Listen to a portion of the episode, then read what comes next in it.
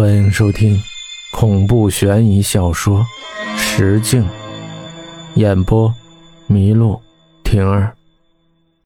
见我们都不回答，男子转过身去，一副高深老者的姿态。读过三义吗？三义，这玩意儿我还真知道一些。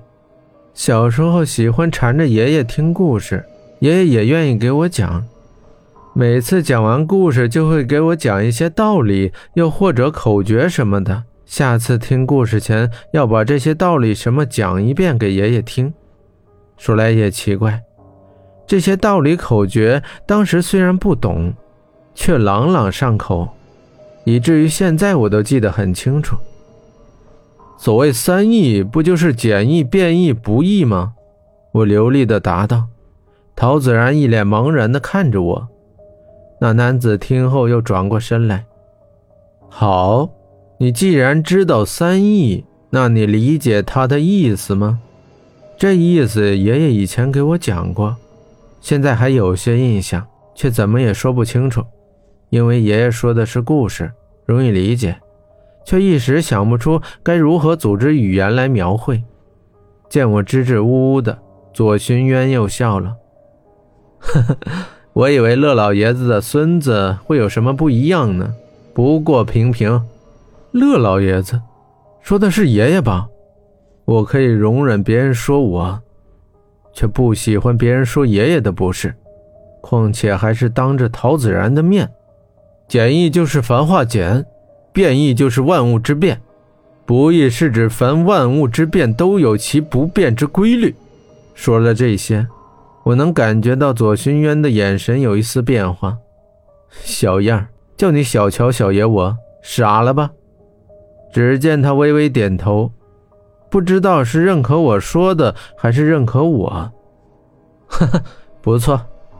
所谓简易，是指世界上的事物再复杂、再深奥，一旦人类的智慧达到，就可以把它转换成人们容易理解或处理的问题。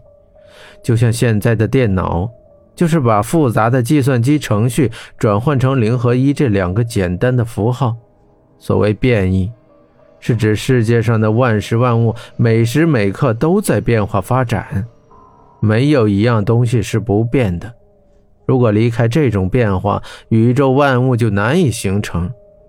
所谓不易，是指宇宙万物皆变的前提下，还有唯一不变的东西存在。就是能变出万象之物的东西不变，或者说，万物皆变的规律是不变的。他说的不温不火，条理清晰。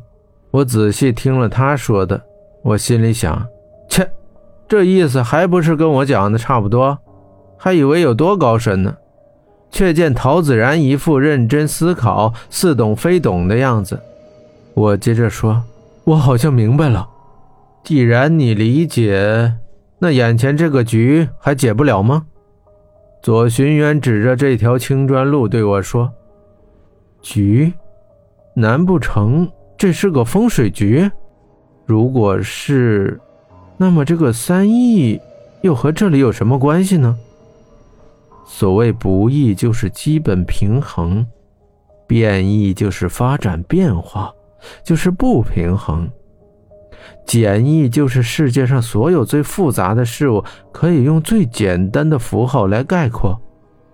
发展变化，不平衡是绝对的、永恒的，平衡是相对的、暂时的。搁现在来讲，与哲学上的运动与相对静止也大相径庭。